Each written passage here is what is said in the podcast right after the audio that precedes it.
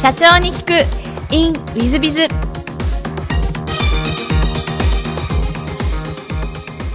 本日の社長に行くインウィズが、えー株式会社未来ナビ代表取締役斉藤様でいらっしゃいます。まずは経歴の方をご紹介させていただきます、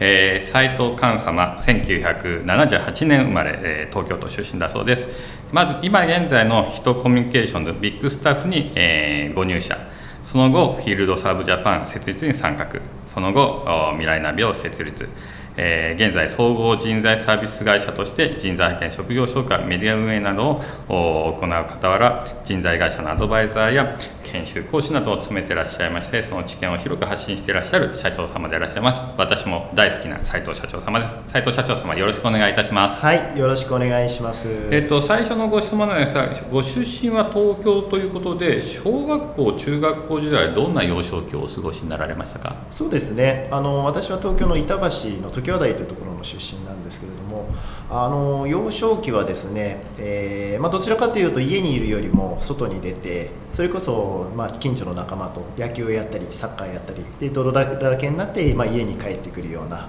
あのそんな 幼少期を過ごしていたと思います。ガキ大将タイプでいらっしゃったんです。ガキ大将かというとそんなにやんちゃではなかったと思いますけれどもただ、まあ、あの一緒に遊ぶ仲間っていうのはやっぱりまあそういう少しもしかしたらやんちゃというか、まあ、元気な、はい、仲間が多かったと思いますね。なるほど。不良まではいかないですか？そうですねあの不良のは別で不良のグループはあったと思うんですけどそことはまたちょっと違ってとにかくまああーまあ、どちらかというとその読書とか、えーまあ、ゲームも一部しましたけれどもそれよりもまあ外で体を動かしているのが好きな人間でしたね。なるほど。そうですか。えっ、と、高校は東京の高校でいらっしゃいますか？はい、都立の高校に行ってます。高校時代はどんなことをして過ごされましたか？えーそうですね、ただそうなんです、あの高校時代はですね、あの学校は好きで、えー毎日行っていたんですけども、えー、と1年で100回以上遅刻をしまして、3年間で300回以上ですね、あの遅刻といいますか、あの学校には行くんですけど、あまり授業を受けるのが好きではなかったので、学校行ってはあの友人と遊んだりですとか、あのそれこそ学校に行ってるんですけども学校の、校庭であのバスケやったりサッカーやったりして遊んでるような、はい、人間でした、はい。不不良じゃないけどあんまあまり勉強してないみたいな感じですか？そうですね。あの勉強してないというと語弊があるんですけど、まあ、授業にあまり出るのが好きではなかったというところですかね、はい。じゃあ勉強は結構できたんですか？普通に多分できたとあじゃあ授業でなくても分かっちゃうタイプでいらっしゃったんですね。そうですね。よく言うとあとはあの先生ともそのどちらかというとコミュニケーションを取るのも好きだったので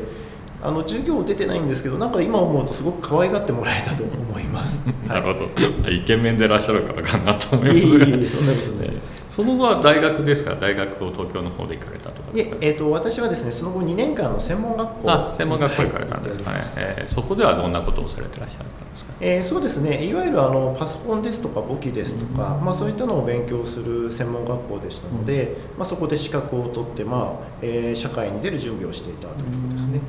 じゃあなんかちょっと今の道とは全然違う方向性の勉強をされてらっしゃったということでいらっしゃいますか？そうですね。ただまあ一般的にはその社会で必要な、えーまあ、簿記、えー販売士、えー証券、まあ、そういったまあ社会のビジネスマナーなども含めて資格の取得をしつつですね、えーまあ、勉強をしておりまして、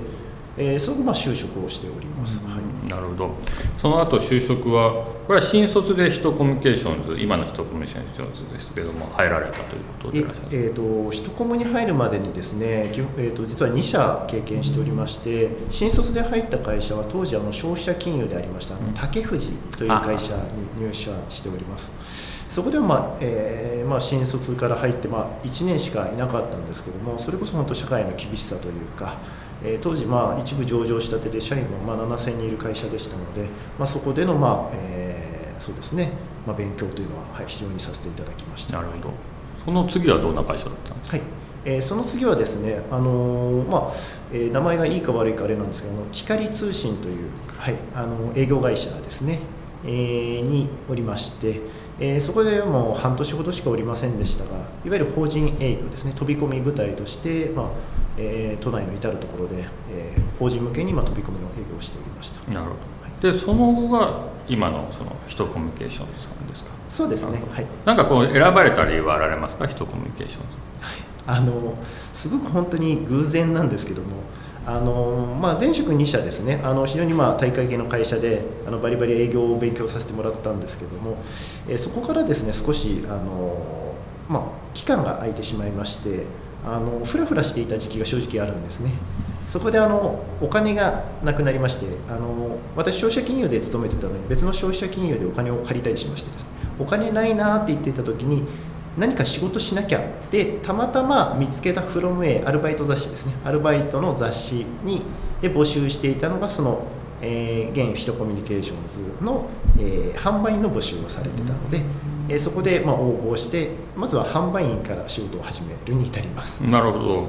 でそこで活躍されてどんどん出世されたって感じでいらっしゃるんですか？端的に言うとそうですね、ただあの、え1年半ほどですねいわゆる派遣の販売員としてビッグカメラの店頭で販売員をしていました。あの、まあ、先ほども申し上げた通りありお金がなかったのでとにかく手っ取り早くあの給料のいいもしくは時給のいい仕事をしようと思って始めた販売員の仕事ででそこで、まあえー、借金も返せて本当はまあ半年ぐらいでまあ100万ぐらいあった借金は返せちゃったんですけどえーまあ、そこからですねまたあの今度お金貯めて、えー、海外旅行行きたいなと思ってあの、まあ、今の妻になりますけど当時の彼女と約束して、まあ、海外旅行行こうということでお金貯めて1年半ほどそこで販売をしていました。はい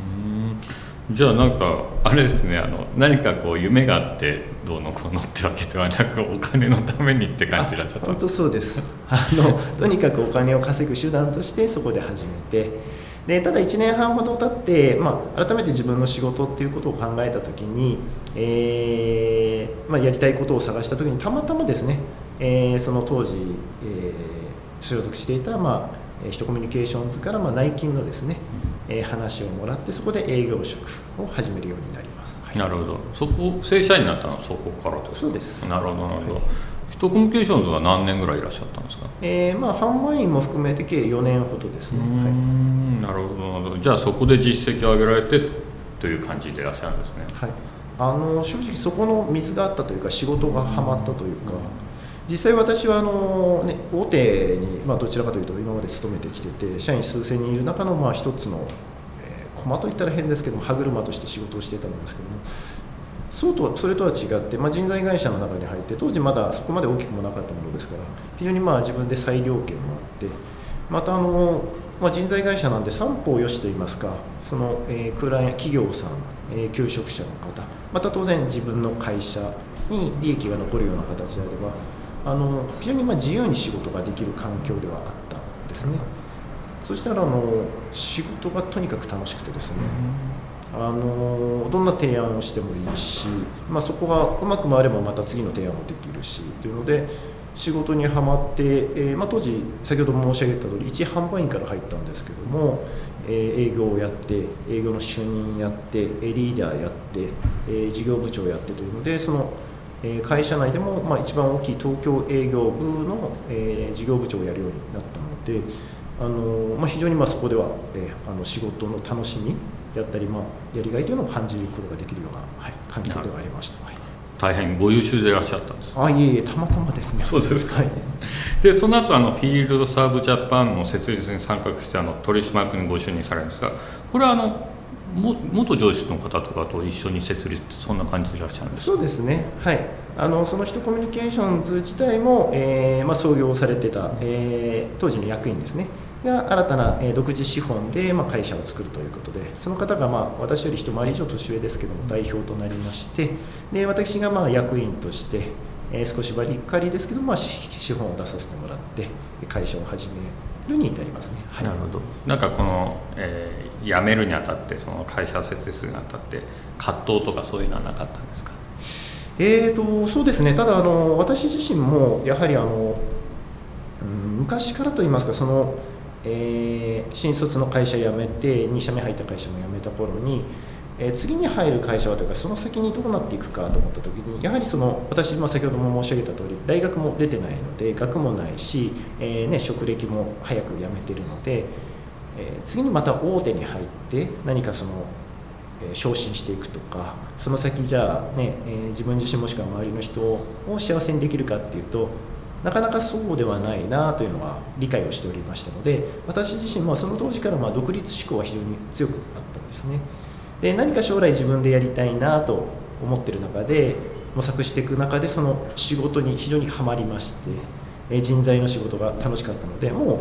とにかくまあ自分も、はい、将来ま独立したいという思いでその、まあ、フィールドサーブジャパンの設立にもあの当時も3年間勉強させてくださいと。将来私も独立したいんでという話のもとで、はい、設立に参画しています。なるほど。じゃあもう独立の目的に勉強したいみたいな感じでいらっしゃったんですね、ね、なるほどなるほど、はい、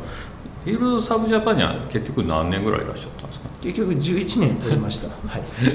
あの独立が遅れたのはやっぱりなかなか離れられなかったりしたんでしょうか？いやそうですね。あの、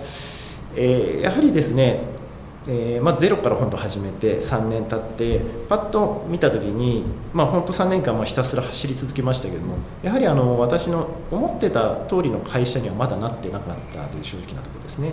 でまだまだやってないことはあるしやらなきゃいけないなっていう思いで仕事を続けていく中で、えー、今度私自身のそのプライベートな、はいえー、出来事ですね。で、えーまあ、結婚であったりそこからまあ出産とあと家を買うというようなこともありましてその大きなまあイベントがまあ順調に進んだものですから、えー、そこでなかなかその今度独立っていうタイミングが自分自身の中で、えー、つかめなかったりとか少しそれを、うん、少しき、うん、気持ち的に薄れてた部分っていうのはあったかと思います。なるほど。その11年後にそのやっぱり独立しようってその決断するに至った経緯っていうのは何かあられるんでしょうか？そうですね。あのちょっと恥ずかしいんですけど、えー、一つ理由を申し上げれば、えー、子どもとの夢の会話ですね、えー、子どもがある程度、えーまあ、幼稚園等に入って会話ができるようになってきた頃に、えー、子どもにやはりまあ将来の夢などを聞くんですよね。普通のあのお父さん方と一緒に。えー、子供になんか将来やりたいことあるのかなんて聞いてね楽しく会話をしていたらやっぱり子供からですね「パパの夢は何?」って聞かれるんですよねその時にやっぱりハッとするわけですね。えー、俺の夢か。俺の夢はなってパパは本当はこんなことやりたいんだって、えー、自分でまた会社作ってもっと多くの人の夢に携わるような仕事をしたいんだなんて話していく中でやはり自分の中でまた固まっていくんですね、まあ、本当子供にそこは助けられたというのもありますしあとはまタイミング的にまあちょうどその、えー、まあそうですね。自分の、え、ライフイベントもある程度落ち着いてきてえー、資金的な面とあとちょうど始めようと思った時に仲間がいたものですから本当そのタイミングで、はい、始めることができたのが今から3年前ですね。はい、なるほど。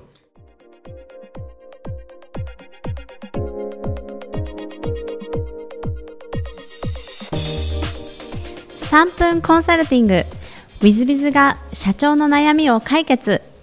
本日の3分コンサルティングは、えー、Y 様コンサルタント業をやってらっしゃるそうです。従業員5名だそうです。はじめましてメルマガやポッドキャストいつも楽しみに拝聴しております Y と申します。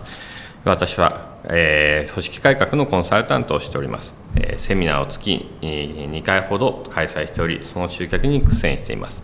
そこでウェブ広告を始めてみたいのですが具体的に何から始めたらよいのか分からず今回ご相談させていただきました。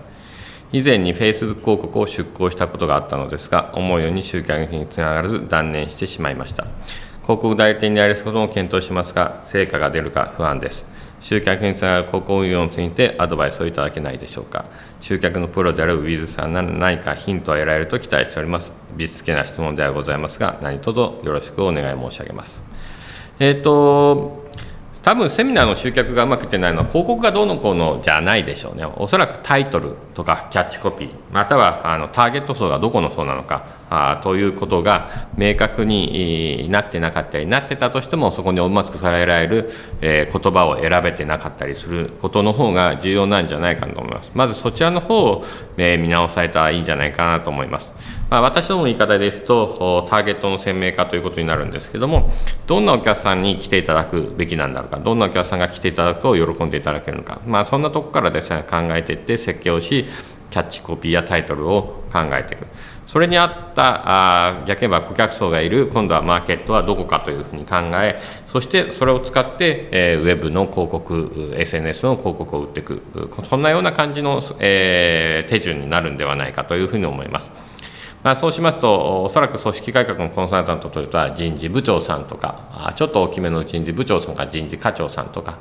えー、人事係長さんとかまたは、え、社長さんとかそういうところがターゲットでしょうからウェブ広告は割と,、えーと、大企業の、えー、人事担当者あたりですので、えー、割と調べる可能性ありますのでウェブ広告あたりは当たるんではないかなと思います。例えば Google AdWords とか Yahoo リスティングとか、その辺のリスティング広告も当たるかもしれませんし、Facebook 広告もうまく、まあ、ターゲットを絞ったり、地域を縛ったりすれば、えー、うまく当たるんではないかなと思います。ですので、おそらく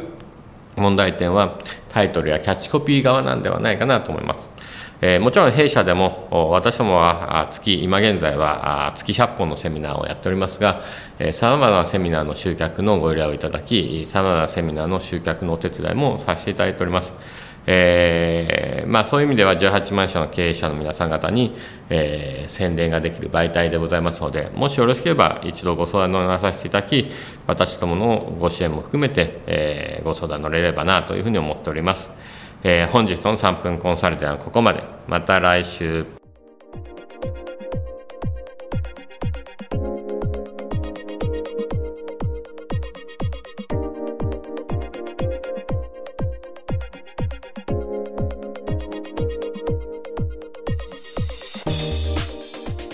最後までお聞きいただきまして誠にありがとうございました。本日のポッドキャストはここまでになります。また来週お楽しみに。